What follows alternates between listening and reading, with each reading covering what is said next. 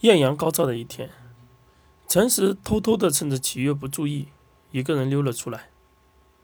回来国学书院已然半月有余。时而在训练特别累的夜晚，总是会梦到那个身披银鳞金甲、背后扇着巨大白色翅膀的人。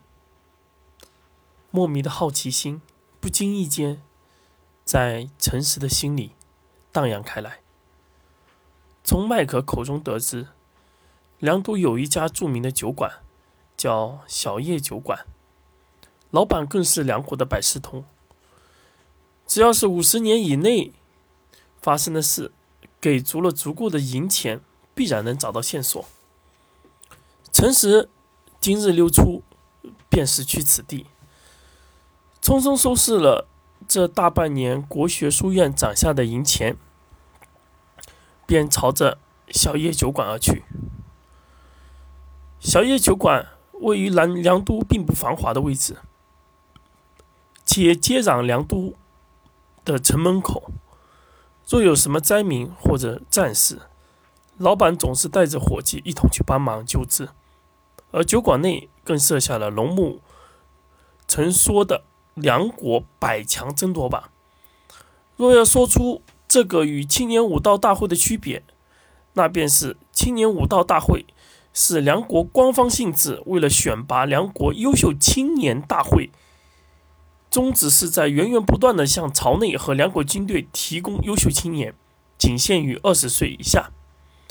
而这所谓的百强版，就是两国民间组织的挑战大会，是由两国军权和豪绅所赞助的。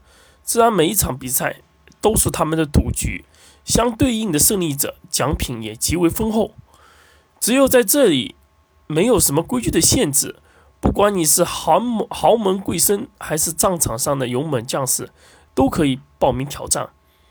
唯一的两条限制便是谢绝单人参赛，因为里面皆为五为一体的人群，相对于单人释放的人神人力，完全不能和五位一体释放的神力排在一个体量。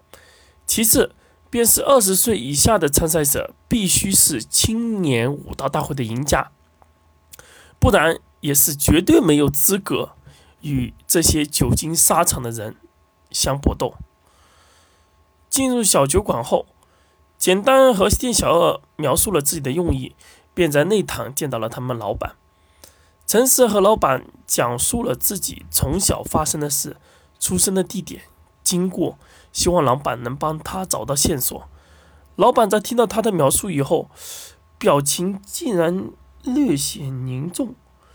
在三思之后，最后开出了两个金币的巨额。显然，此时所带的银钱币完全不够付账，便想顶着国学书院的名头和老板压个账，等后期也好还账。老板一听是国学书院来了，刚到嘴里喝的茶一口喷出，拉着陈实出了内堂。用手指了指大厅角落的女子，朝着陈实冷笑说：“你看那个也是你们国学书院的，喝了半天了，酒钱都没付。”当陈实朝着老板所指的方向前去时，才发现，在小落里喝得醉醺醺的，竟然是科尔。此时，科尔。衣衫褴褛，披头散发，已然和他在心中的形象完全判若两人。微红微红的脸上出现了红晕，显然已是酒力上头。陈实愣在了那里，只是片刻，他赶忙冲了上去，拿着自己的衣服披在了科尔身上，心里却是异常的沉重。他从未见过可这个样子。老板，我改变主意了，我不需要你帮我找我以前的事了。我想知道这个女孩为什么会出现在酒馆，是怎么回事？我身上的所有银钱币都可以给你购买这个消息吗？酒店的老板摸了摸自己的胡须，显得极为不情愿的样子，叹了一口气：“算了算了，便宜你这小子。他是从宰相府出来的，出来以后就在酒馆了。你的消息只能买这些？什么？宰相府？宰相府？又是宰相府？”又是宰相府，陈实的表情开始变得有些狰狞。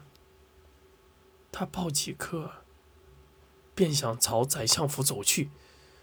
他不想再顾及尊龙夫子所说的正道、方法、时机，他只想知道今天发生了什么事。他想向所有良都的人民说出这个宰相的罪恶。诚实的双拳紧握，但是他知道，他此举的意义无必于无异于螳臂挡车，但他想做，他想至少我可以改变一些事情，至少我能做一些事情。诚实的做法。让稍许清晰的科尔看在眼里，他的脸上出现了一丝微红微红的笑容，用自己的嘴唇咬在了诚实的胳膊之上。只听诚实啊！